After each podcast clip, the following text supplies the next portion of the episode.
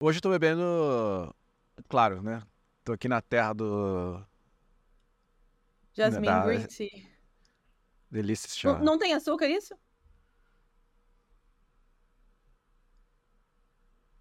Zero sugar.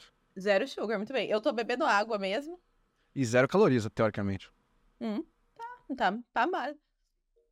Eu, eu vou beber água agora, porque depois desse- dessa gravação eu vou tomar uma tacinha de vinho.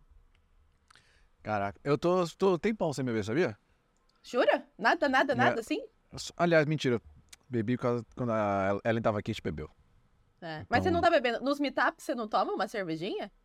Só água. Sério? É, tô. Você fica projeto, sharp, assim? projeto Tank. Projeto ficar, viver até os 150.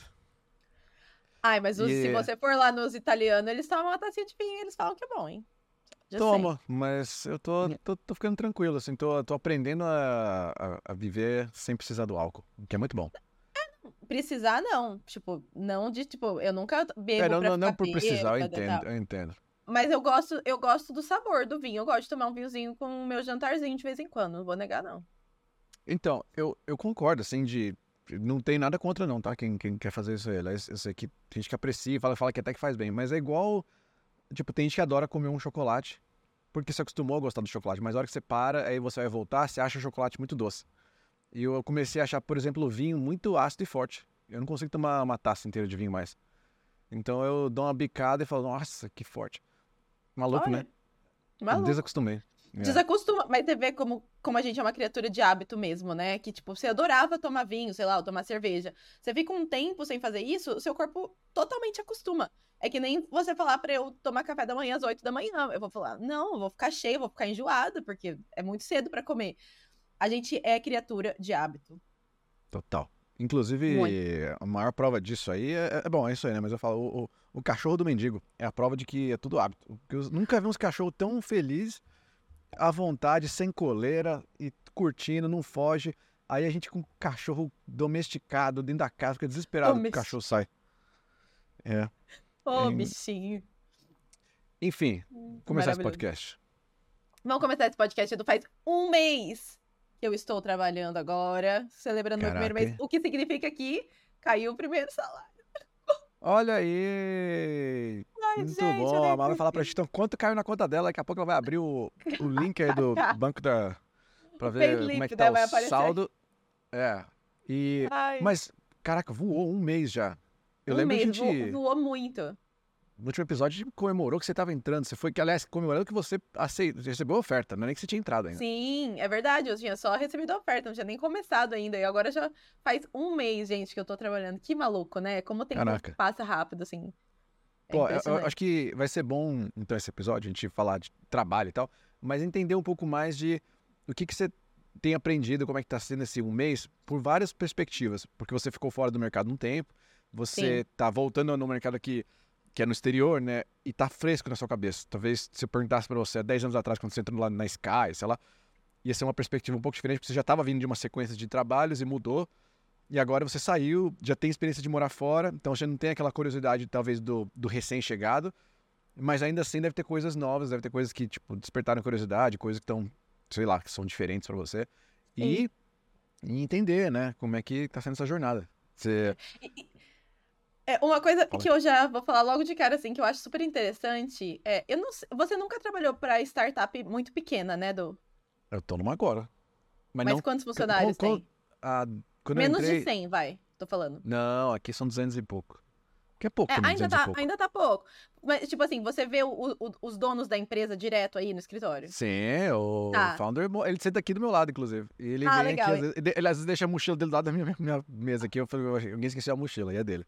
Então você vai entender o que eu vou te falar agora. Que é justamente isso, assim, eu acho que a gente.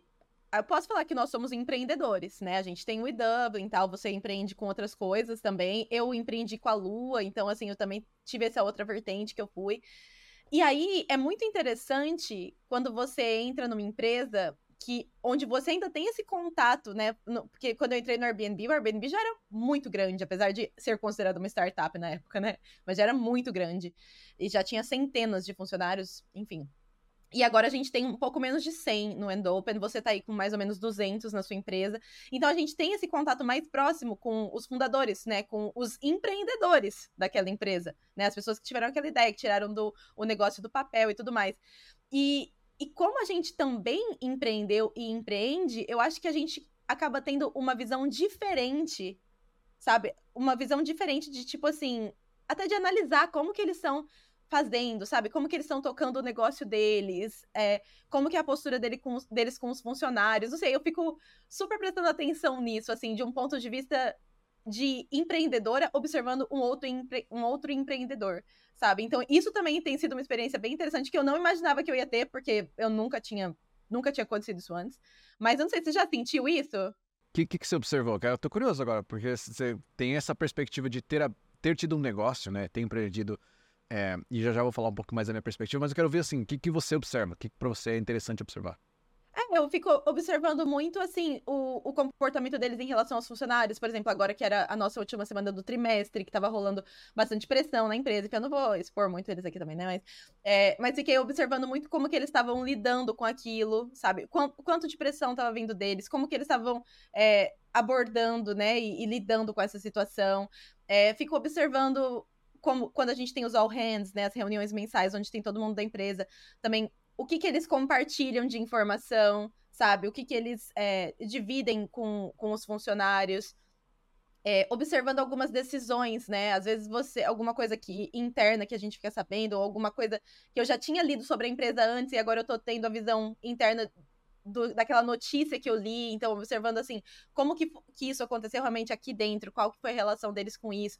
Enfim, são coisinhas assim, não é nada tipo super grandioso, mas é uma coisa que nunca tinha acontecido comigo antes e que tem sido uma experiência bem interessante porque é muito diferente para mim, não é uma coisa que eu achei que eu fosse prestar atenção e não é uma coisa que eu já pre tenha prestado atenção antes, mas é, você aprende muita coisa, né? Eu acho que isso é, é legal, é, é com certeza um, uma, experi uma experiência de aprendizagem muito legal. E você também, tanto pro lado positivo quanto pro lado negativo. Tipo, nossa, isso aqui é uma coisa legal. Eu poderia, talvez, é, usar isso pro nosso, pro nosso business, sabe? Ou pro meu business, para um futuro negócio. Ou essa outra coisa aqui, hum, não gostei muito. Acho que, sabe, eles. Você até consegue pensar, puta, eu acho que eles podiam ter feito isso de outro jeito, sabe? Uma coisa que, sei lá, na minha cabeça eu, eu não ia pensar antes. Do, o que, que você acha que eles prestam atenção que você talvez não prestava atenção no seu negócio e vice-versa? E, e ah, uma outra pergunta, enquanto, enquanto uhum. isso, tá? Eles são fundadores técnicos, são mais marqueteiros, são mais assim, de business estratégicos? Qual que é o perfil desses fundadores? É um mix, são três, né? Então, um é. Eu, eu, eu acho que tem um deles que é mais técnico, mas eu não acho que nenhum é técnico. Não, não tenho a impressão de, de nenhum deles ser super técnico. Quando a empresa passa de um número, é, é muito difícil você saber dos detalhes, porque você já tem times que estão fazendo isso já e operando isso. É. E você não está no dia a dia dessa parte técnica. Assim como, olha só, eu vou te criticar no oposto. Tem coisas que acontecem no IW que você não está sabendo. Sendo que é Sim. um número pequeníssimo de pessoas. Sim, é verdade. Inclusive, então, às vezes você. É justo... às vezes você e o Nini começam a falar de umas coisas que eu falo, nossa, o que, que é isso, né? Então, sim, eu concordo. Mas assim, mas eu não sou a pessoa técnica, né? Então, tudo bem. É, tudo bem, ele também não é pessoa técnica, entendi seu ponto. Ué, então. É, Ué. tá. Beleza. Enfim. Mas é, eu não sei se eu. Eu não sei se eu vou saber te dar um exemplo agora. Eles eu... são pessoas que não, não desenvolveram um produto do zero e falaram assim, agora a gente vai contratar gente. Eles, eles provavelmente tinham uma ideia de negócio, contrataram pessoas, criaram, mas eles são muito mais do, da estrategistas, pessoas que desenvolveram um negócio, né? Uma, uma... A é estrategista, é acho que é uma boa palavra. É, uma, a fundadora, é, a, a Kira, eu acho que ela tem ela tem muito, ela traz muito esse lado do, da dos valores, assim, e, e, e também desse lado. Eu, eu vejo como o, o produto, assim, tem um lado, eu ia falar artístico, não sei se essa é a melhor palavra, mas ela, ela, ela é a curadoria, assim, sabe? Ela é ela que faz a curadoria, ela não é nem só ser visionária, mas ela... Ela é cultura ela é a pessoa que, tipo assim, parece que, sei lá, que ela deixa tudo bonito, tudo belo, sabe? Não sei, ela tem essa visão. É, é a minha visão, claro, né? Não, Mas ótimo, ótimo. Ela... ela... é a pessoa é. talvez mais criativa, mais do, hum. do estético. É. Legal. É, é, é, como eu falei, ainda é muito novo. Eu tô trazendo isso porque foi uma coisa que eu observei e que é muito nova para mim. Então, não que eu tenha tirado nenhuma grande conclusão ainda, sabe? Mas é, a experiência de estar observando e prestando atenção nessas coisas já tá sendo muito nova para mim, porque não é uma coisa que nunca tinha acontecido comigo, entendeu? Então, é meio que, por enquanto, ainda é uma.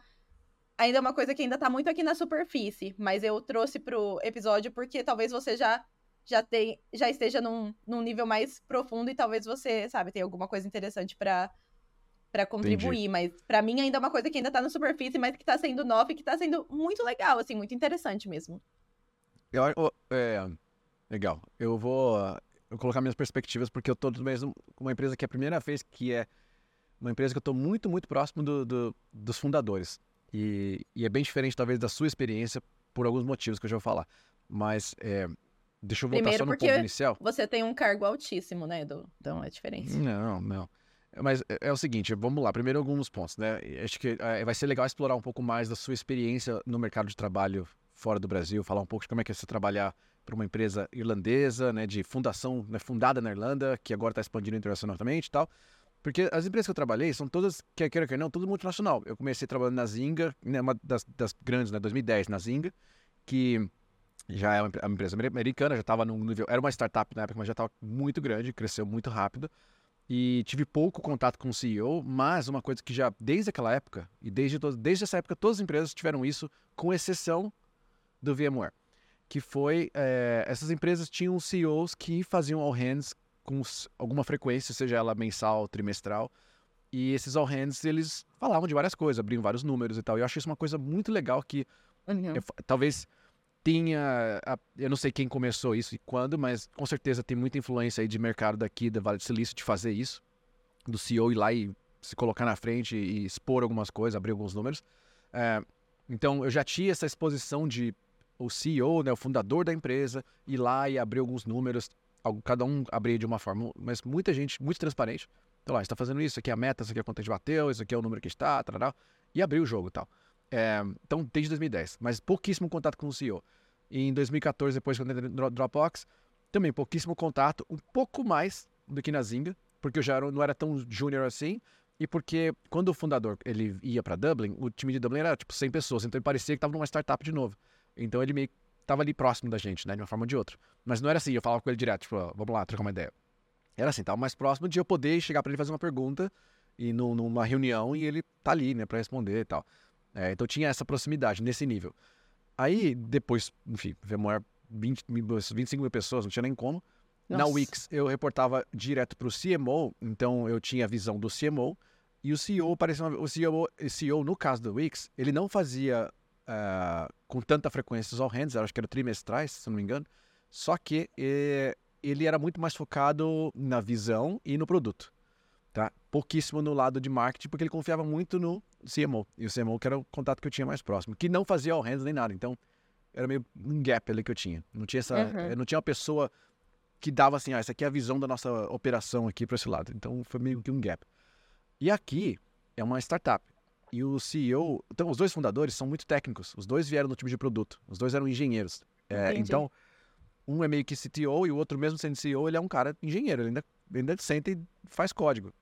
E, ele, Olha. inclusive, trabalha muito com o nosso time para ajudar a resolver algumas coisas que não tem ninguém que resolva. Então ele falou, ele falou assim, cara, você vai ver que eu vou. Tem coisa que o seu time tá montando aí, a gente tá fazendo, que ninguém tá focado nisso, eu vou lá e ajudo, sabe? E sento lá e ajuda a resolver um problema.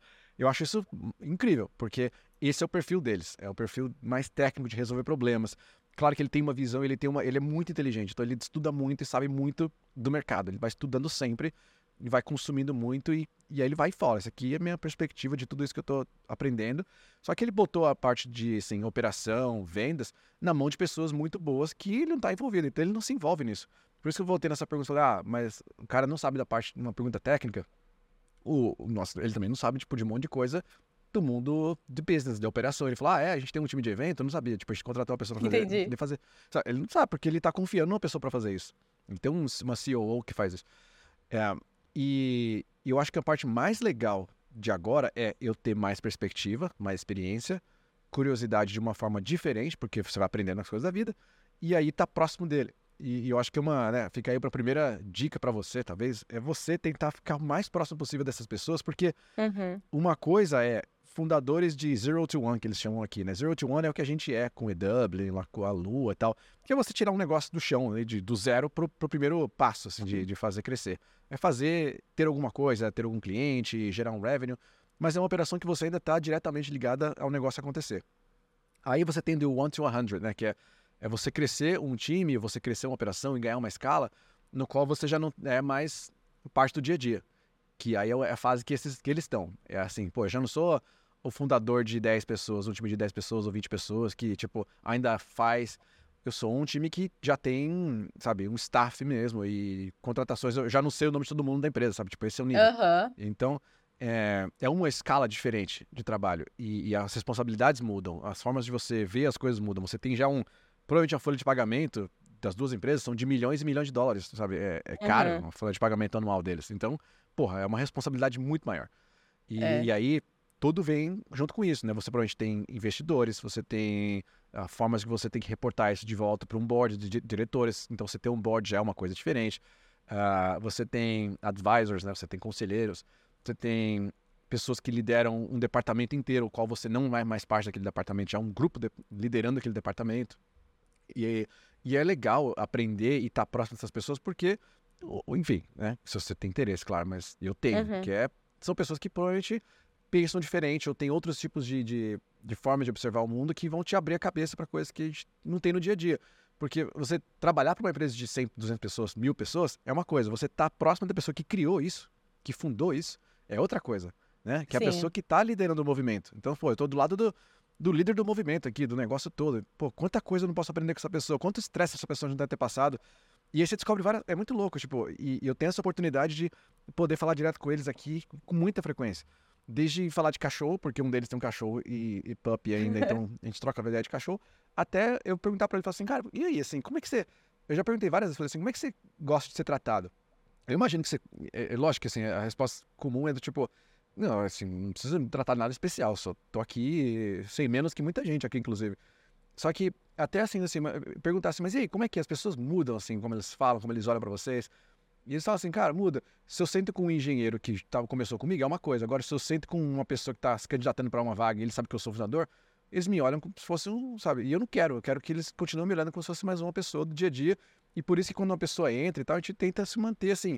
A gente senta na mesma cadeira, a gente, sabe, passa os mesmos perrengues, a gente, tipo, pega Uber junto, divide Uber junto, a gente tá, tá aqui no dia a dia, assim. E, e eu acho muito legal isso, porque isso fomenta a parte da cultura.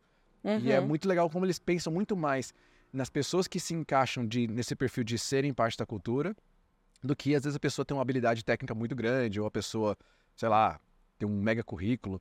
Então, eu gosto muito, assim, de estar tá próximo. Eu acho que isso é uma coisa legal que eu estou aprendendo muito aqui, de como eles lidam com as coisas, o que que... E o, e o CEO, ele é muito honesto. Ele chega assim e fala, puta merda, eu, eu preciso ir embora para casa. Eu tô, tô cansado pra caralho, nossa era muita coisa. Eu, eu, e ele fala, né, que ele é tímido, né? Ele é, tipo, ele é introvertido, ele não é tímido, ele é introvertido. Ele fala, nossa, era tanta reunião com o cliente, que fazer reunião com o cliente X e PTO. Não aguento, eu não aguento mais, desculpa, eu preciso, eu vou desconectar aqui e vou dormir. Aí ele vai, embora, e vai dormir. Uhum. E, tipo, tá eu certo, acho né? ótimo isso. Uhum. Certíssimo. E é. E, e é legal ele se expor assim e falar isso, porque você fala, pô, o cara não é um robô que tem que estar tá ali do começo ao fim e super cheio de energia e motivado. Ele fala as coisas que não tão boas mesmo, não. Ele fala assim, o que ele fala, isso aqui, assim, o mercado tá fudido mesmo. Ou, então, isso aqui tá, pô, isso aqui, cara, não acreditei a hora que a gente bateu essa meta aqui. Eu falei, nossa, velho. Eu nunca imaginei que a gente ia fazer tanto, tanto, tanto de grana. É, e, só que ao mesmo tempo eu tô cansado pra caceta. Eu preciso, graças a Deus, ter essa pessoa aqui que vai me ajudar. E ele vai, sabe, tipo, faz isso. E eu acho muito legal. É, eu acho que eles têm sempre perspectivas interessantes. Então, às vezes eu pergunto pra coisas de community que eu tô fazendo. E ele fala, cara, você sabe muito mais que eu é, o que eu posso te ajudar com isso esse que, que é um insight mais geral, assim, de visionário, assim, né? De tipo, ó, isso aqui é o que eu vejo da indústria, ou isso aqui é o que eu vejo de para onde a gente está indo. Então, talvez esse lado aqui faça mais sentido. Isso é incrível, porque eu não tenho essa visão que eles têm do mercado da forma que eles têm, entendeu? Uhum, é... Sim. É, eu acho que isso. É, não, faz muito sentido isso que você falou. E eu acho que, que é isso que tá me deixando super é, excited, que me fez levantar esse ponto. É justamente de, de poder, tipo, observar de perto, assim, como que, sei lá, como que a cabeça deles funciona, sabe? Como que eles tomam decisões e tudo, porque é inspirador, né? Ver, ver pessoas que são empreendedores que, tipo, deram certo, é o que você falou, mano. A carteira, a carteira de pagamentos é de milhões por ano, sabe? Eles levantaram vários rounds de investimento, tipo, levantaram muito dinheiro. Eu sei que tem um monte de gente que acredita na empresa, dá para ver como a empresa tá crescendo. Então, é muito legal estar tá ali no meio. E outra coisa que você falou também sobre cultura, né? Que eu, depois desse primeiro mês, assim, reforçou mais para mim ainda o quanto foi importante eu ir atrás de uma vaga que não fosse só uma vaga de emprego na.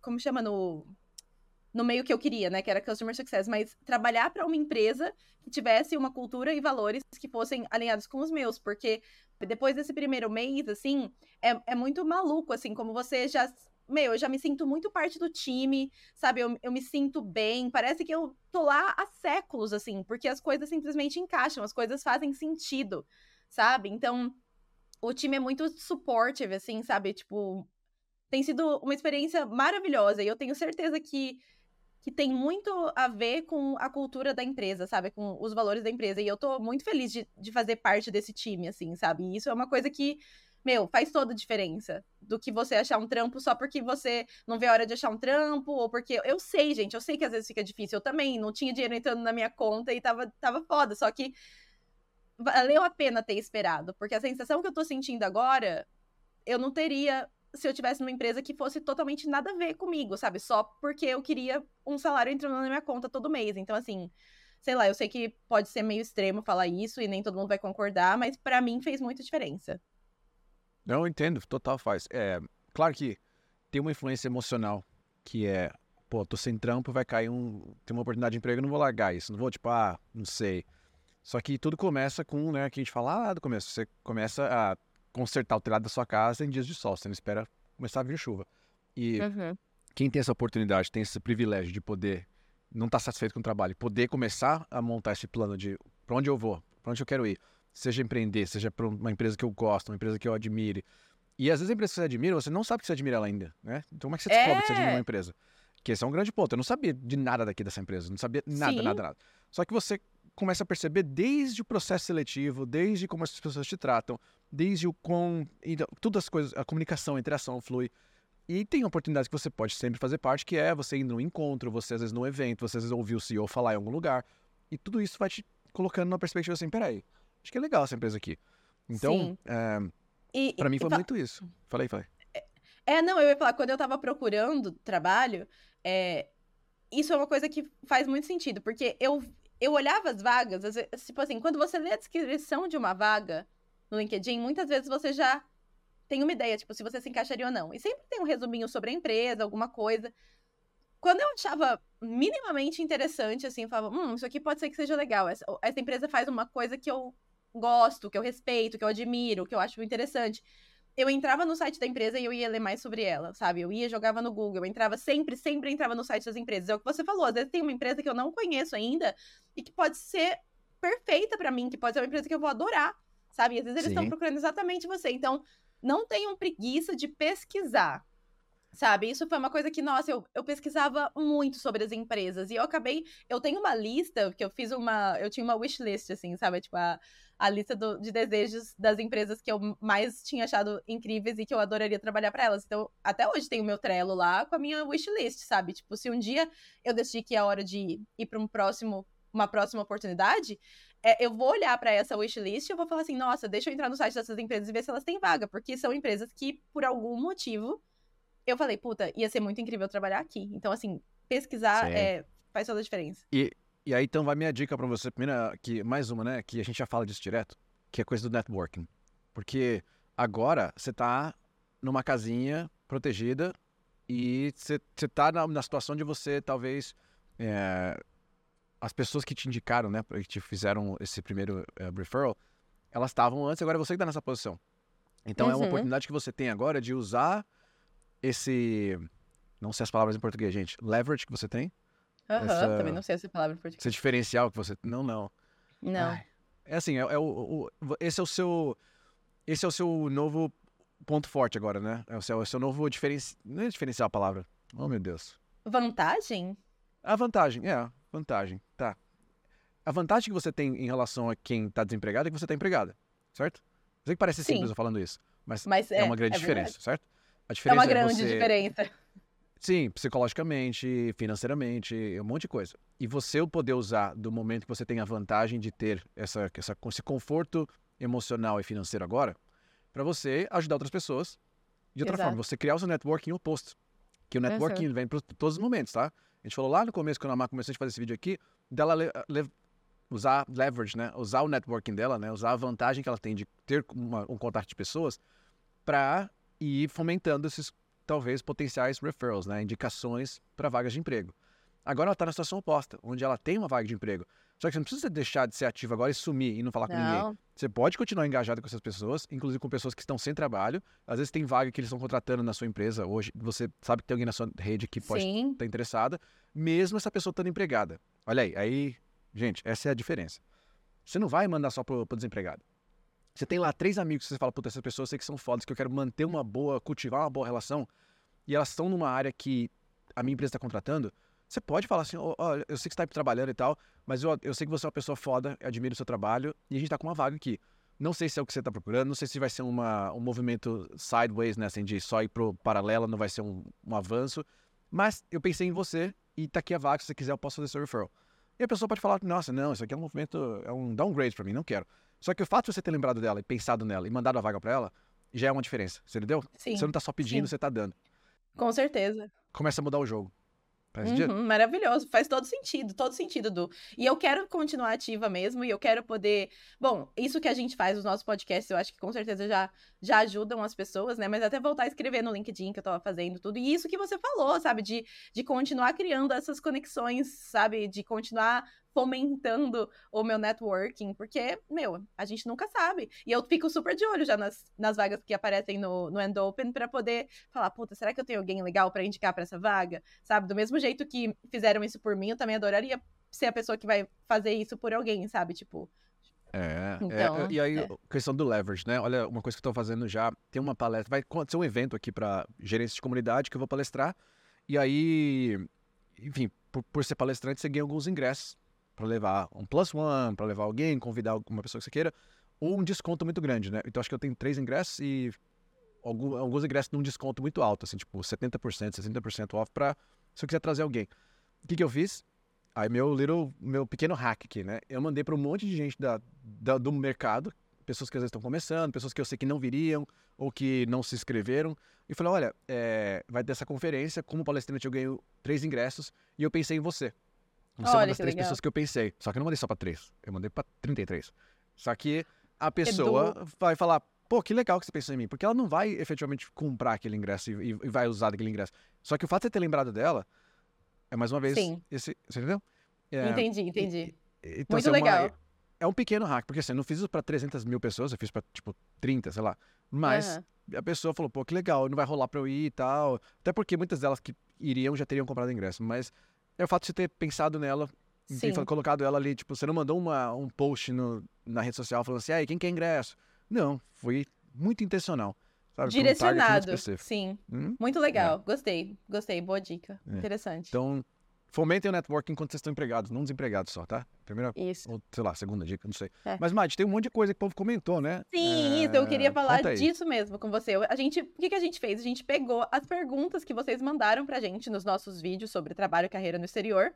E a gente vai responder essas perguntas aqui nesse episódio. Então, assim, de tempos em tempos, a gente vai. Eu sei que de vez em quando a gente acaba respondendo uma coisa ou outra já durante né, os, os episódios, mas dessa vez a gente pegou perguntas que merecem ser exploradas mais a fundo, né? O que, enfim, que precisam de mais tempo para poder responder, e a gente vai respondê-las aqui para vocês. Então, não deixem de mandar as perguntas de vocês nos comentários, tá? A gente lê todos os comentários no LinkedIn, no YouTube, no Instagram e no Spotify.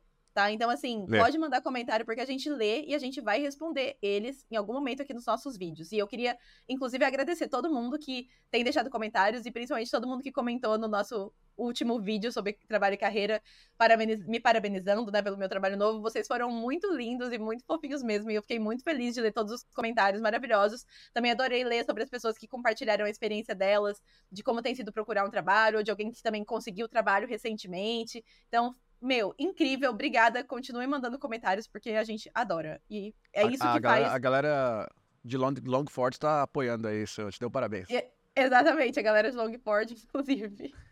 Mas vamos lá, eu vou. Pra, pra responder, ó, eu vou, eu vou comer seaweed snacks Olha só, pra responder eu, essas perguntas. eu não tô comendo minha castanha Yeah. porque eu acho que vai fazer barulho no vídeo. Agora Eu acho que vai seaweed. ficar. Eu vou ficar com o dente todo cheio de sujeira verde, mas. Isso aqui, ó, são seaweeds, tá Nossa, vendo? que delícia. Eu quero. Sequinhas, uma delícia. Hum. Então tá, enquanto você come seu seaweed, eu vou ler a pergunta. Hum. Pergunta foi da arroba, ou do arroba, Silis, Silisa. Silisa, 6124. Ah. Que vídeo maravilhoso. Se vocês puderem fazer um outro vídeo detalhando o último tópico sobre começar uma nova carreira, dando dicas de processo, entrevista, etc., adorei as dicas do Edu e da Má. Eu achei esse comentário muito legal, porque eu acho que uma coisa muito legal da gente falar aqui, Edu, que a gente já falou em vídeos, já falou no nosso workshop do Zero Emprego no Exterior, que você fala muito bem sobre esse tema, é sobre as habilidades transferíveis. Eu acho que quando a gente vai mudar de carreira, isso é uma coisa fundamental. E aí eu queria pedir pra você falar um pouquinho mais sobre isso e sobre, enfim, qualquer outra coisa que você achar legal. Nossa, bom, obrigado pela pergunta aí. Silisa, ou Siliso, Silisa, Silisa, né, a menina? É, Ou, enfim, não sei como se identifica. É, Super, super transferir. Vamos dizer sobre uma nova carreira. Talvez é, a gente, quando a gente fala de carreira, parece que a gente tá. Carreira literalmente, né? Sei lá. Eu vou tentar trazer um exemplo péssimo aqui, mas pra quem cheira pó, carreira é uma, uma, uma linha, né? Reta, assim, né? Ai, eu... O meu medo era que fosse pra hora que você falou carreira daquele jeito. Eu falei, puta. Eu, eu, eu, eu não tô falando porque eu nunca usei nada. tá? Eu sou o cara mais careta que tem, mas é uma carreira, né? Se você, não sei se é assim para as outras coisas, mas é uma linha linear, né? Uma linha reta. E ninguém faz uma carreira em Z, né? Mas ela dá a impressão de que você tem uma, uma trajetória linear, que você vai sempre progredir de forma linear, reta, né? E subindo, provavelmente, porque você quer continuar progredindo na sua carreira, ganhando mais, tendo cargos com mais responsabilidades. E aí você descobre que, na verdade, não, que o que você aprende, por exemplo, numa faculdade, são uma série de matérias. Imagine que cada matéria é um bloquinho de leco, de leco, de Lego. de. Leco, Leco é você, né? Imagine que cada matéria que você, cada disciplina que você tem numa faculdade é, um- é uma pecinha de Lego. E o que, que o coordenador de um curso faz é juntar essas pecinhas de Lego para elas virarem uma, uma- um grupo de coisas que te dão uma certificação, né? Um degree. Que é, sei lá, você vai aprender, sei lá, ciência da computação. Vou pegar o meu curso que eu aprendi que é mais fácil, design digital. Aí você tinha lá uma pecinha que era é, 3D, outra pecinha que era animação, outra pecinha que era teoria da cor, a outra pecinha que era, sei lá, a psicologia humana, a outra pecinha que era, sei lá, é, anatomia, porque eu tinha que saber na hora de fazer o 3D, anatomia. Você tem outra pecinha que é lá, é, é revelação de fotografia. Aí você junta todas essas pecinhas. Se eu fosse fazer um curso de ciências, sei lá, é, ciências sociais, ou ciências, ciências sei lá que existe ainda hoje em dia, mas talvez a pecinha do psicologia ou da anatomia, elas seriam usadas também nesse outro lugar, certo? Eu estaria Certo. transferindo algumas disciplinas para outro lugar. É, o- aqui é muito comum falar que tem o major e minor, né? Que as pessoas fazem, escolhem algumas matérias e escolhem outras para poder complementar. Você, na sua faculdade de letras, deve ter tido alguma aula que não tinha nada a ver com, letras, sei lá. Tem alguma Sim. matéria que você lembra aí? Não, que Conta não pra tinha nada a ver com letras, mas que não tinha nada a ver pra eu me formar, que foi russo, que eu fiz russo. Mas russo ainda tem uma coisa. Tem um, me fala três matérias que você tinha lá. É, latim, linguística e hum, semiótica. Não sei o que, que, que é semiótica, não- o que, que ela faz. Não, não, Edu, não. O que, que é linguística? Não, eu não quero explicar sobre isso, eu nem sei direito explicar Fala outra mais. disciplina, então, outra que chata essas aí, não sei nem o que, é de semiótica. Literatura, literatura, pronto, literatura. Literatura? Se você fosse aprender. Tá, ótimo. Se você fosse fazer um curso de história em vez de letras, você provavelmente teria aula de literatura. De alguma forma, sim. Ou talvez de linguística. Ah, né? Interpretação de textos antigos, interpretação de histórias antigas, sei lá. É. Entendeu? Não tem coisa que tem uma, tem uma ligação? Não é um bloquinho de Lego que você pode colocar em outra pecinha e fazer outro Sim. leguinho? Sim, até É. porque, mano, você faz uma faculdade de letras, na verdade, eu, eu fiz faculdade de inglês. Esse, esse, essa pecinha eu pude usar em muitos, muitos brinquedos de Lego. Justo, justo. E a carreira né, não é nada diferente. Então, quando você está entrando numa carreira, quanto mais você consegue desconstruir o que você está aprendendo, mais fácil para você entrar numa outra carreira. Porque entrar numa outra Uhum. carreira nada mais é que você usar pecinhas de Lego que você já tem e ganhar novas pecinhas de Lego. As, ganhar novas pecinhas de Lego, elas vêm de várias formas. Habilidades que são mais. eu vou tentar falar ah, hard skills, né? Habilidades que são ah, de expertise, essa é a tradução? Hard skill? Ah, eu acho Eu que sim, né? novo. Coisas que você tem que. Habi- Efetivamente técnicas, ou técnicas, tá? Técnicas, então, quando isso, você vai técnicas. migrar de carreira e você tem algumas habilidades técnicas que você não tem, essas pecinhas de Lego estão faltando, que é a parte técnica, provavelmente você deve ter alguma ferramenta que você está usando agora na sua, no seu novo trabalho que você não conhecia. Ou alguma habilidade Tem. que talvez você não tinha que ter. Uhum, Tem alguma que você quer contar pra gente?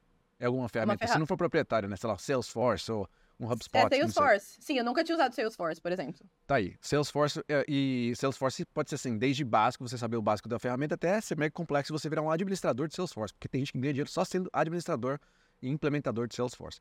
Inclusive, essa é a fonte da, da, de como o Salesforce faz crescer e eles ganham escala, é com os resellers, né? Que são pessoas que se certificam em Salesforce Olha. só para implementar para outros clientes. E aí, enfim, é uma disciplina muito de, de assim, anos, tá? Você pode levar anos para aprender e masterizar ela. Mas você pode aprender o básico, talvez, com um curso rápido. Um, alguém pode te ensinar. Você pode ver uns vídeos do YouTube e aprender o básico. E a partir daí você pode ter uma curiosidade de começar a avançar mais. Até chegar num ponto que você fala assim, pô, empresa tal, a gente usa Salesforce todo dia, só que eu vi que ninguém aqui manja tanto. Será que se eu fizer uma certificação deles, vai ajudar, eu posso ajudar a equipe aqui? Porra, você já ganhou não só uma, uma skill nova, uma pecinha de lag nova, que ela vai crescer essa própria pecinha e virar um próximo diferencial, você entendeu? Uhum, e pode até virar sim. uma nova carreira. Você pode, quem sabe, virar um educador, uma educadora de Salesforce, sei lá. Enfim, tô colocando uhum. esse exemplo porque é uma habilidade técnica que você consegue complementar com um curso e com sentar do lado das pessoas e shadowing essas pessoas. E tem outras habilidades que você vai conseguir trazer também, que são comportamentais. Então, é, talvez você tenha ganhe uma habilidade, ou esteja trabalhando uma habilidade nova agora de negociação. Talvez você uhum. não tenha uhum. usado ela tanto. Talvez você tenha básico de negociação. Todo mundo tem um básico de alguma coisa. Então, o básico é o cara lá da, da cantina, ou o cara da, da, da, barraquinha que quer te vender um negócio por X, você quer negociar para X menos 2, e essa é a negociação. Você tem o básico uhum. de negociação, você está usando uhum. para usar nesses lugares. Gostar ou não é outra coisa, mas você tem essa, esse básico. Você sabe o que, que é negociar. Só que você não é uma, uma mestre de negociação ainda a ponto de influenciar uma empresa a gastar mais com você, por exemplo. E você vai aprendendo essa habilidade conforme você vai trabalhando. Só que se você já tem um básico dela, é uma questão de você desenvolver essa curiosidade e usá-la mais.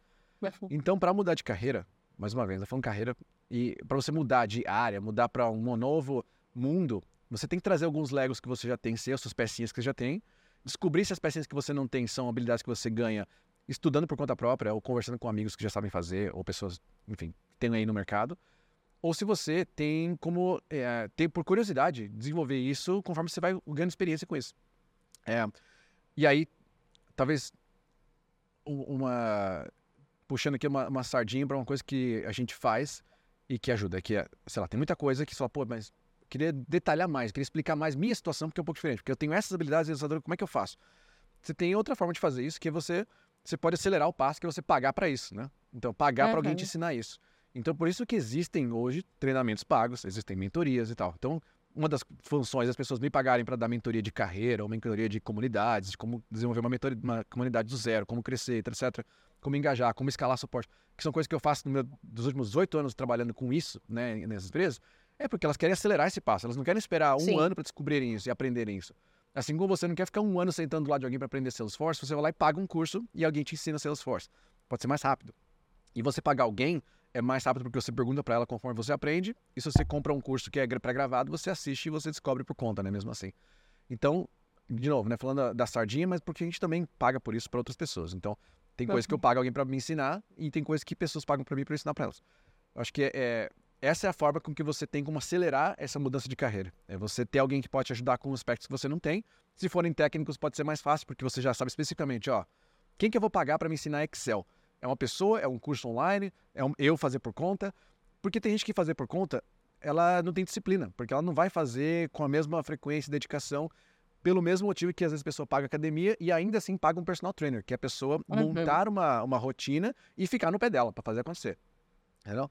Então você pode pagar alguém para ficar no seu pé e te ensinar e te dar uma rotina de alguma aprendizado que você está tendo. Você pode fazer por conta. Sempre, tudo que você vai ver aqui, tudo tem de graça, tá? Na internet aí, jogado. Na internet tem tudo.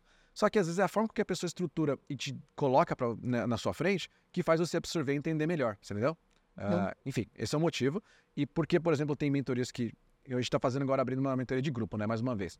Então, é, a pessoa tá lá consumindo material, ela tá vendo o que tá rolando, eu tô passando algumas coisas para ela, mas ela tem a oportunidade de chegar para mim no WhatsApp, mandar uma pergunta e eu responder para ela. Sim. Porque surge aquela pergunta. E ela, se ela quisesse fazer um curso 100% só gravado, que seria uma fração do preço, ela teria que se virar para achar essa pergunta em algum lugar ou achar a resposta em outra forma. E pode ser que o tempo que ela leve para achar a resposta não vale a pena mais. e pode ser que, que a resposta um... também não seja no padrão que ela gostaria também. É, e ela quer, às vezes, debater na, sobre aquela resposta, Sim. não é uma resposta que só respondeu e acabou. E outra coisa, é, o quanto mais a gente vai ficando mais velho, mais o custo, o, o nosso maior custo é o nosso tempo. Né? Porque você começa a pôr um valor naquele, naquele tempo. Você custa, tem um, tem um preço, literal, do- porque quando você trabalha para alguém, você tá vendendo naquela hora, mas tem um custo, custo de vida, né? Que você tá, pô, quanto tempo eu vou ficar esperando por isso? Só que se eu pagar, não, não acelera o processo? Enfim, tô falando tudo isso para falar que mudar de carreira é essa sequência. Você pensar nas pecinhas de Lego e espero que te, enfim, falei um monte, mas que tenha respondido essa pergunta. É, não, e é isso mesmo. E foi, foi justamente o que eu fiz, porque eu nunca tinha trabalhado formalmente como Customer Success, né? Com Customer Success. Então, eu tive que achar as minhas pecinhas do Lego que, que me deixavam mais próxima, né, daquela experiência e usar aquilo a meu favor. Então, é um exercício muito interessante e faz toda a diferença. Vamos lá, próxima pergunta. Ana Gonçalves. Ela perguntou: Edu, tenho uma pergunta pra ti. Você já se deparou com alguma incompetência sua que te deu um baque? Não um vacilo, mas realmente uma limitação no seu conhecimento com algo que não é fácil pra você aprender ou evoluir. Se sim, o que você sentiu e fez? Nem sempre dá pra, ah, vou aqui fazer um curso e resolver a questão. Interessante a pergunta dela. Pra caralho. É, Eu vou mastigar, vou mastigar o meu também. a quem? Ana Gonçalves, né? Ana, eu tinha até visto essa, ela, ela comentou no YouTube, né? É, Oi. demais. Eu vou, eu vou te dar um exemplo de agora, tá? É, a empresa que eu tô, o que ela faz é, ela faz verificação de identidade. Nossa, é muito difícil traduzir isso. É uma plataforma com vários blocos técnicos que te habilitam configurar como você quer fazer verificação de identidade de pessoas, indivíduos ou de empresas. E isso, é, é, no mundo de compliance, se chama KYC e KYB. Know Your Customer, Know Your Business. Não sei se é assim a tradução, não aprendi isso em- no Brasil, então não sei se existe esse termo da mesma forma, provavelmente sim ou não. Ahm, e é por vários motivos. Uma empresa de, de fintech, né? uma empresa que lida com transação de dinheiro ou, ou venda, ou, ou seja, uma plataforma de pagamento, tipo, sei lá, o PagSeguro, o Revolut, são fintechs. E para elas fazerem, elas, elas têm que ter, elas têm que ser compliant, elas têm que ter, compliant não se traduz, né? Tem que ser compliance. É, qual que é a tradução? Nossa, eu não sei como é compliance. Acho que, acho que compliance é compliance. Elas têm que ser compliant. Conform- por quê? Não, não é conformidade. Não, não. Não, Mas acho que é um termo que se usa no Brasil também. Acho que é compliance. Que é, fala. eu acho que lá, sim. fala personalité pro Itaú, porque não vai falar compliance? Nada a ver. Ótimo ponto. É, mas você tem que fazer isso por várias questões é, legais, né? De você saber se aquela pessoa ela é uma residente de, de impostos naquele país que ela tá falando que ela mora, se ela tem prova de que ela, ela mora lá, é, se ela é quem ela fala que ela tá dizendo que ela é, porque, mais uma vez, para evitar scam, né? Evitar você transacionar dinheiro, evitar é, lavagem de dinheiro, por várias questões você tem que fazer isso. É por lei você tem que fazer isso. E aí eles precisam de uma ferramenta para fazer isso. E essa ferramenta é o que a gente faz. Isso eu tô dando um exemplo assim, de, um- uma coisinha só, de, de todo mundo do que a gente faz. E eu não sabia nada, nada disso. E quando eu entrei aqui, eu falei, fudeu. Porque eu, eu não sei, é chato pra caceta, é complexo pra caceta, porque por mais que, que eu fale assim de uma forma muito resumida, cada país, cada estado dos Estados Unidos tem uma regra, tudo, tudo é muito diferente. E cada empresa tem uma definição de nível de risco que eles querem ter. Então, quer ver um, um exemplo, outro exemplo clássico? Se você chegar aqui nos Estados Unidos agora e tentar pegar um cartão de crédito da American Express, você não vai conseguir. Porque você não tem um credit score, você não tem um, um- um histórico de Olha. crédito. Mas você pode pegar um da Discover, que é uma empresa que faz lá um- uma forma, eles deram um jeito de conseguir aprovar um crédito mínimo para você, para você começar. E são formas, tolerâncias diferentes que eles têm a risco, certo? Porque o risco de uma empresa que aceita você chegar enquanto imigrante já poder ter um cartão de crédito é muito mais alto. Só que eles têm os controles dele de outras formas do que o American Express, por mais que seja uma empresa grande.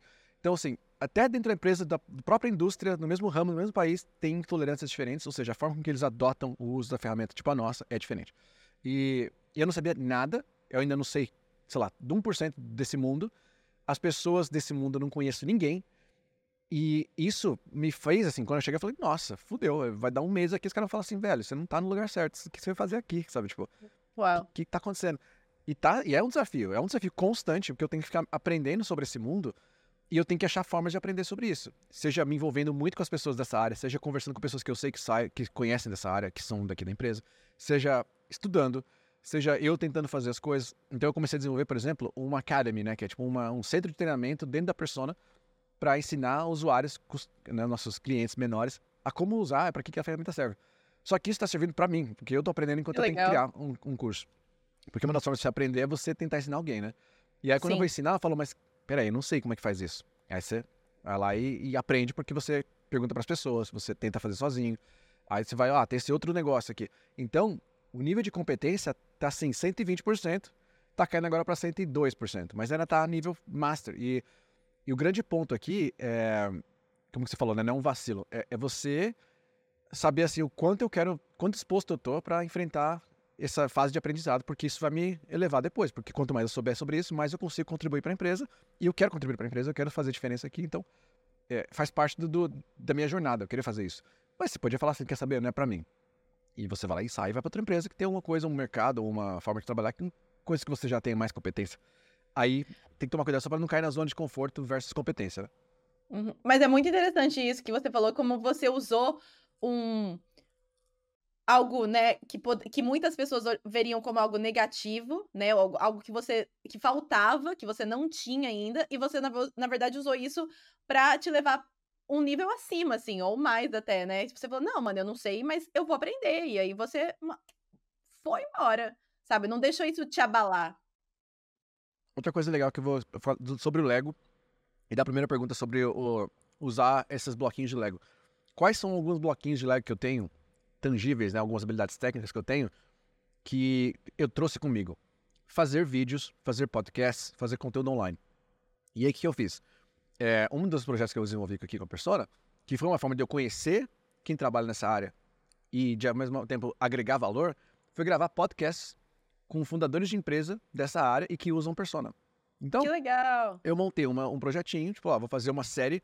Eu não falei, vou fazer isso pra sempre, porque senão não sei se vai dar certo ou não. Então, é uma série, são oito episódios que eu vou gravar de podcast com fundadores de empresas e que usam persona e que trabalham nesse mundo.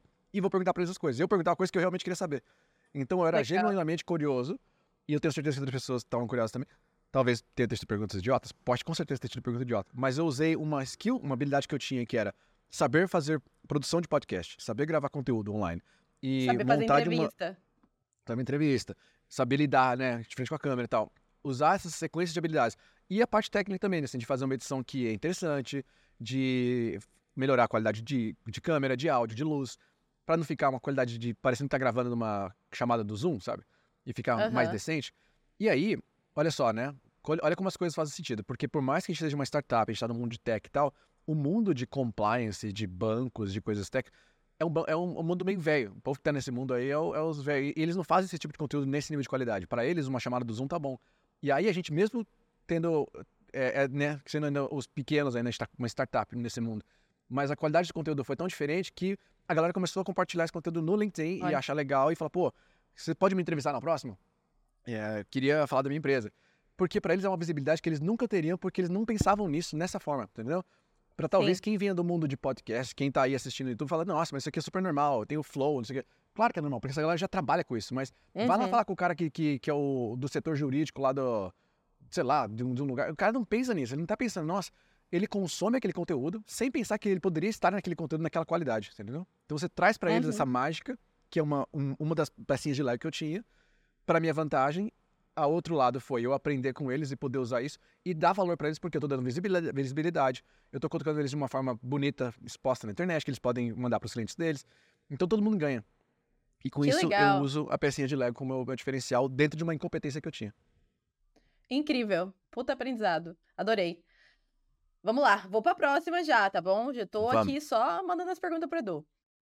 Vamos lá, vamos lá. Arroba Ideia Econômica escreveu: Edu, fala pra gente como é que demonstra nossos achievements numa entrevista. Essa pergunta foi reforçada por outras pessoas também nos comentários, mas é basicamente isso. Como demonstra nossos achievements numa entrevista. É, ideia econômica, não sei se é um menino ou uma menina, é, mas vou chamar de menina porque econômica é feminino. É, tem algumas coisas aqui, né? Vamos lá. É, achievements são, podem ser milestones, podem ser coisas. Vou dar um- uma coisa mais clara. Você, sei lá, correu uma maratona. Isso é um achievement. Você, pô, conseguir correr uma maratona, dependendo do contexto, é maravilhoso. Então, se você falar assim, pô, mas eu era um preguiçoso, eu tava, não fazia exercício, tinha preguiça de levantar da cama, esqueci a palavra que usa pra falar isso. E aí resolvi me dar um desafio de correr uma maratona e comecei a treinar e consegui correr a maratona. E aí você é, faz, foi, mostra sua disciplina, mostra que você teve uma meta ambiciosa que você resolveu correr atrás e você foi atrás de um sonho, tor tor tornou realidade. Você teve um plano para você conseguir correr uma maratona. Então, pô, super legal você conseguir correr uma maratona, é um achievement dentro de. porque mostra várias habilidades que você teve. Agora, se eu sou um atleta e que já tô, já tô treinando e falo assim, ah, eu corri uma maratona, whatever, tipo, que você correu uma maratona, você e mais 100 mil pessoas correram uma maratona. O que, que tem de diferente nisso? Talvez o seu achievement aí seja você bater um recorde. Aí pode ser um achievement pessoal, você bater o seu próprio recorde, ou bater um recorde com comparação a outros atletas, que aí, para quem é profissional nessa área, isso sim é interessante, certo? É o mesmo princípio que você aplica quando você vai falar de uma coisa de trabalho. Se você falar que seu achievement é fazer uma coisa que todo mundo já faz da sua área, não é um achievement, é você, você só fez o que tinha que ser feito. Agora, se você fez isso melhor que as pessoas da sua área, você fez de uma forma diferente, fez de uma forma inovadora, fez de uma forma é, onde o resultado foi duas vezes maior, três vezes maior, quatro vezes maior, você ajudou a empresa com X, Y, Z, aí sim, isso vira um diferencial, entendeu? Então você tem que entender qual que é o nível de senioridade, qual que é a sua entrega, que que, pelo que você é mensurado na sua empresa, que eu, talvez um problema grande que está acontecendo agora, que eu tô, muita gente que vem falar comigo, vem falar, postar coisa aqui, ou até, pô, quantas vezes a gente na mentoria, lembra? Era, sei lá, 100 pessoas e 90 perguntavam a mesma coisa que era, mas eu não sei qual métrica exatamente que, que eu uso para minha área. Eu falo, mas calma aí, como é que o seu chefe, como é que a sua empresa sabe se você está fazendo um bom trabalho ou não está? Não é só porque você vai aparece todo dia no escritório que você está fazendo um bom trabalho, ou não é porque você fica até às seis da tarde, ou não é porque você faz hora extra. Isso não é, isso não é nada na verdade. O que, que você entrega que a empresa fala, pô, isso aqui é um bom trabalho? Como é que ela sabe que é um bom trabalho? Tem que ter alguma métrica para isso, tem que ter alguma forma de mensurar isso, certo? E mais uma vez, a, a, métrica ela pode ser um número especificamente, ela pode ser que você tenha lá, ah, eu alcancei X pessoas com isso, eu converti tantos leads com isso, eu, enfim, é, otimizei o tempo de entrega em X%. Você pode ter uma métrica numeral, que eu acho que é mais fácil de você saber se está dando certo ou não, né? Que é o princípio do peso, tipo, ó, perdi peso. Como é que você sabe? Você sobe na balança e vê se tem menos do que o número que você tinha hoje. Se o número de ontem era mais alto que o número de hoje, você perdeu peso e você tem uma prova com numérica de que você perdeu peso. Agora, se eu falar assim, ah, eu tô sentindo que eu perdi peso. Mas você pesou? Eu falo, não, então não sei, você não mensurou. Se você não mensurou, você não sabe. Essa é a primeira coisa. A segunda coisa é quando você tem alguma métrica, que não é necessariamente um número necessariamente, mas que está envolvido em uma entrega grande, um milestone, que é o achievement que a gente está falando, né? Você, pô, correu a maratona, no caso lá do exemplo que eu dei. Ela não é necessariamente o quão rápido eu fui nessa maratona, nem necessariamente uh, se eu bati algum recorde na velocidade dessa maratona, né? Tipo de, sei lá, tempo, ou de pace, ou de batimento cardíaco. Você não está misturando necessariamente isso ainda. Você está começando. Mas você está mencionando outras coisas, que é você ter feito uma entrega, talvez dentro de um prazo. Então o prazo era a maratona no dia 10 e eu fiz tudo isso para no dia 10 estar tá lá pronto para correr. Então pode ser que você tinha algum projeto muito grande, onde o deadline era muito curto e você conseguiu entregar dentro daquele deadline muito curto, fazendo algumas coisas para fazer aquilo funcionar. Como que você conseguiu entregar uma coisa num deadline curto, sendo que né, na média, sei lá, leva seis meses, você levou três meses. Como é que você conseguiu fazer mais rápido? Essa como que a empresa está interessada em saber. Que ela falou assim, eu quero fazer isso também para mim. Me ensina, vou te contratar esse trabalho para mim. Então, você tem que saber usar os achievements a seu favor de tá, como é que eu entreguei uma coisa, como é que meu output, né, como é que o resultado do que eu fiz foi positivo para essa meta da empresa ou para essa, essa entrega que a empresa tinha que fazer. Mais uma vez, se a entrega ela é, sei lá, o, o Mark Zuckerberg, ele tinha que falar lá sobre a, a, o novo Meta AI e numa plateia cheia de gente e tarará, tarará, e vão vários aspectos técnicos lá, né? tipo, o microfone tem que estar tá funcionando, iluminação, o projetor lá, as coisas têm que funcionar, isso aqui. O fato de uma apresentação dessa, nessa magnitude, ter acontecido de forma sem nenhum tipo de, de estrago, né? De, de, problema técnico, né? De seamless. Tipo, nada deixou de funcionar, tudo funcionou bonitinho, os cortes de câmera foram perfeitos, estava tudo alinhado, iluminação ótima, o, o timing dos, do, do, da, dos aplausos estavam perfeitos, qualidade da imagem funcionou, tudo, tudo bonito. Isso é uma entrega, tá? Por mais que não tenha uma mensurada, ah, não, por trás disso, eles vão fazer, mas como é que você conseguiu fazer um evento ao vivo para, tipo, 500 mil pessoas não travar? Aí a, a, pessoa de infraestrutura vai explicar tecnicamente. A pessoa de gerenciamento de projeto vai explicar como ela organizou, orquestrou tudo. A pessoa do design vai falar como é que ela visualmente pensou naquilo. Cada um vai explicar de uma forma, mas você, tem você sabe que entrega foi essa. Que foi você fazer um negócio ao vivo, um evento ao vivo sem erro. Isso é uma entrega. E é uma entrega muito boa, porque nem todo mundo consegue fazer um evento ao vivo de uma escala dessa sem erro. Sempre alguma coisa dá errado. O fato de você não ter percebido um erro já é também uma outra coisa positiva, entendeu? Então, vai depender da sua área, vai depender de como você vai demonstrar o seu nível de senioridade, qual área que você tá, para quem está falando isso, e, enfim, várias coisas aí que talvez pareçam muita coisa, mas no fim vira óbvio quando você começa a entender que você está fazendo, entendeu? Uhum, maravilhoso. Falei muito, né? Não, foi muito legal. E assim, essa sua- na verdade, essa pergunta e essa sua resposta também me fez lembrar de comentar com o pessoal que quem quiser participar das nossas gravações, quem quiser vir aqui e ser. Lembra do Edu Sincero? Acho que é é Edu, Edu Sincero versão 2.0. A gente já falou, manda mensagem pra gente, a gente vai adorar. É, ter vocês no episódio e falar sobre isso também, né? Tipo, quem que tá disposto, como a gente já falou, a expor um pouco da, da sua experiência, da sua, enfim, situação para todo mundo que for assistir, mas eu acho uma forma muito legal também de trocar experiências de, e das pessoas aprenderem umas com as outras. Então, se você quiser participar dos nossos episódios e perguntar aqui, direto, ao vivo, na nossa cara, é, manda um e-mail lá no contato.bem.com.br ou deixa um comentário no vídeo. E agora, Edu, com isso, Isso eu vou para nossa última pergunta desse episódio, tá? Então, vamos lá. A pergunta é da Ana Paula Smith, 7611 é, que falou o seguinte: Edu Má, obrigada pelo conteúdo, super válido. Estou na saga como a Má, um pouco mais de um ano desempregada. Montei meu perfil no LinkedIn com base nos vídeos que assisto e dicas nas redes sociais. Comecei a me conectar com pessoas do meu antigo trabalho, me colocando à disposição caso surjam oportunidades. Um ponto crucial que o Edu falou, e eu me enquadro nessa situação, é que eu estou no mercado de trabalho há aproximadamente 25 anos. E gostaria de saber se pega mal a gente colocar no LinkedIn toda essa trajetória. Já que o CV, ou PDF, é... Peraí. Ah, já que o CV ou PDF seria enxuto. Outra coisa que também estou extremamente perdida, quando estamos em busca de novas profissões ou retornar a alguma profissão que você tenha trabalhado anos atrás, qual seria a melhor estratégia para montar o CV? Se puderem responder ou gravar vídeos, seria bem válido. Obrigada pela Legal. pergunta, Ana Paula. Então, a pergunta dela é basicamente se ela São várias, deve. né? É, são várias coisinhas, mas então, para resumir, se a gente deve colocar no LinkedIn toda a nossa experiência, tendo, tipo, vi- 20 anos ou mais de experiência, né? Já que no, no currículo vai ter uma versão resumida. E também como que ela vai. Como que é a melhor estratégia para montar o currículo para alguém que vai voltar para uma profissão que tinha há anos atrás. Talvez tenha havido um gap aí, né? Acho que são essas as duas Sim. principais perguntas. Olha aí, eu vou. Uma meta que eu tenho de vida é tentar nunca mais responder perguntas com a resposta depende. Porque a, a- coisa mais óbvia que eu podia falar pra você agora é depende, né? Depende de um monte de coisa. Mas então vamos lá. Eu vou colocar algumas hipóteses e aí você vai precisar analisar o seu própria situação e ir atrás das respostas dentro da sua hipótese, né? Que, que mais se encaixou com o que eu tô falando aqui. Primeira hipótese é de que você é, trabalhou 25 anos num cargo muito parecido. Então vou dar um exemplo da minha mãe. Ela foi professora de escolas estaduais e particulares por 30 anos, 40 anos, sei lá quanto tempo, mas 30 anos, vai colocar para exemplificar aqui, 30 anos. Durante 30 anos ela foi professora. Ela deu aula para criança, deu aula para adulto, deu aula para adolescente, em eh, escolas estaduais, particulares, etc, etc. Foi professora a vida inteira.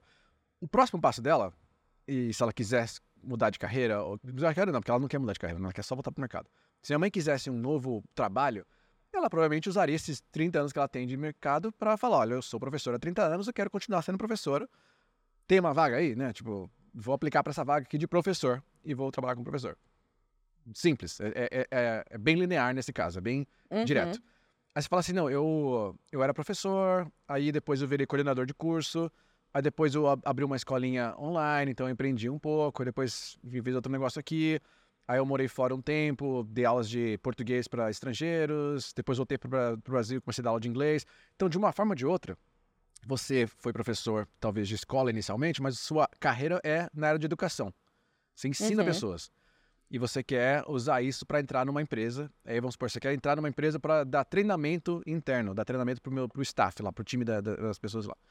Você vai usar praticamente todos os seus skills, as habilidades que você adquiriu, e você pode jogar isso e falar: ó, eu tenho 30 anos de experiência com educação, não necessariamente sendo só professora, mas eu, uma forma ou de outra, estou nesse mercado de educação, até empreendi com isso, e agora eu quero trabalhar para uma empresa e eu quero usar dessa habilidade que eu tenho de criar conteúdo, criar cursos, né? Porque um professor, um coordenador de curso também, você monta estruturas de como você ensina, né? Você tem essa habilidade que não é só sentar na frente de alguém e você sendo professor, você também tem que saber eh, comunicação, você tem que saber controlar a sala para estar tá todo mundo ali né, prestando atenção, você tem que ter uma puta paciência, você tem que ter habilidade de apresentador, né, presentation skills, você tem que saber explicar coisas de forma simples, então você digerir informação complexa e transferir aquilo para uma forma simples.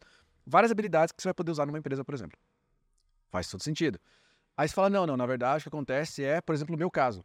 Eu devo ter uns 20 anos de experiência ou mais também, se eu somar tudo que eu fiz. Porque eu comecei lá uhum. como office boy, onde eu tinha que literalmente andar com um CPU no meu braço, lá na, na Santa Vigênia, trocar peça do CPU, voltar, eu tinha que levar um cheque para ser pago a conta no banco.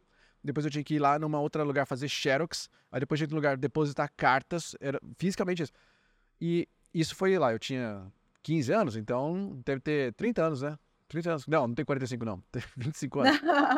25. 20, 25 anos atrás. E então, são experiências que eu ganhei lá 25 anos atrás que eu não vou precisar falar, eu não vou falar sobre isso. E eu não vou colocar no meu LinkedIn que eu fui office boy, porque não vai mudar nada para ninguém.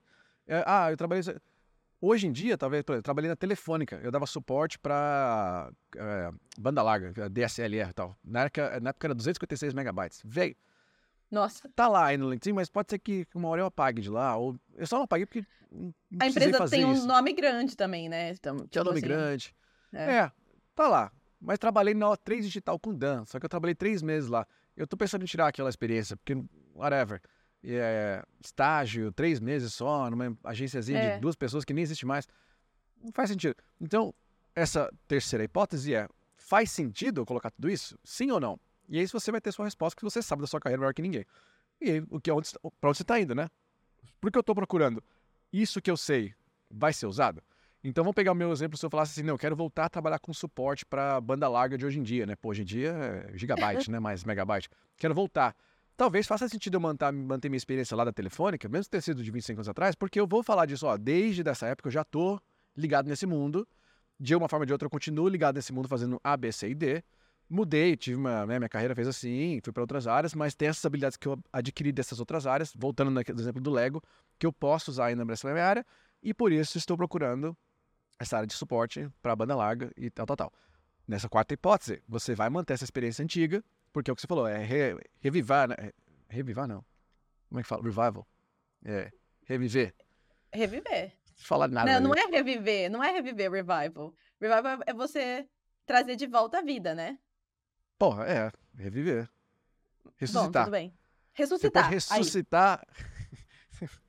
Sabia você vai ressuscitar uma experiência antiga que você tem, porque vai fazer sentido, você entendeu? Ela vai ajudar te dar contexto para uma história que você vai contar, das suas habilidades, para essa nova área que você está procurando. Então, dentro dessas respostas, existem hipóteses, não é a resposta depende, tem hipóteses que você precisa entender se encaixam mais com você ou não, e aí você decide se você vai colocar ou não essas experiências no seu currículo, no seu LinkedIn, entendeu? E quanto mais relevante, mais detalhada, quanto menos relevante, menos detalhada, ou basicamente você não vai precisar colocá-la. Acho que é isso. Foi muito bom porque você respondeu as duas perguntas dela em uma resposta. Olha aí. Tá respondido. Ó, não foi? Eu tava até pensando agora. Falei, não, acho que ele respondeu mesmo. Justo, justo. Muito então bom. é isso. É... Manda, continua mandando pergunta aí. Sim. Mas é, é de graça responder essas perguntas? Não é de graça. Não, não é. Inclusive, custa uma coisa muito valiosa. A principal delas é o nosso tempo tá? Então, é assim, verdade. não é só o nosso tempo, é o tempo da nossa equipe, é o tempo de várias pessoas. Então, o que, que a gente pede para vocês? Justamente isso, é simples. É deixar um comentário, é compartilhar o vídeo com um amigo ou com uma amiga que, que possa se beneficiar desse conteúdo, sabe? Tipo, mandar para outras pessoas, se inscrever no nosso canal, ativar as notificações, ficar de olho no que a gente possa acompanhar a gente nas redes, no Spotify, enfim, onde no canal que você gostar mais, da sua preferência. Não precisa ser em todos. A gente não tá pedindo para ninguém acompanhar a gente em todos, mas o que você mais gostar. Mas isso faz toda a diferença pra gente. Quando a gente vê os comentários de vocês, quando a gente recebe as perguntas, quando gente, vocês compartilham as experiências de vocês, é isso que motiva a gente a continuar fazendo, né? Então, é, é simples o que a gente pede. É isso, é isso.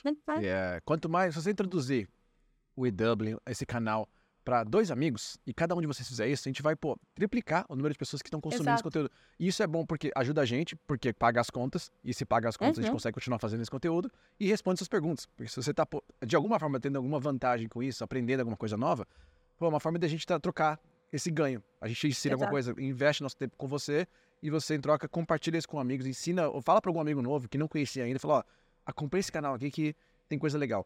E se você fizer com dois amigos, a gente triplica o número de pessoas e vai ser, a gente vai ficar eternamente grato e vai continuar fazendo conteúdo com vocês. Isso aí. Então, deixa as perguntas e a gente se vê no próximo vídeo. Tchau.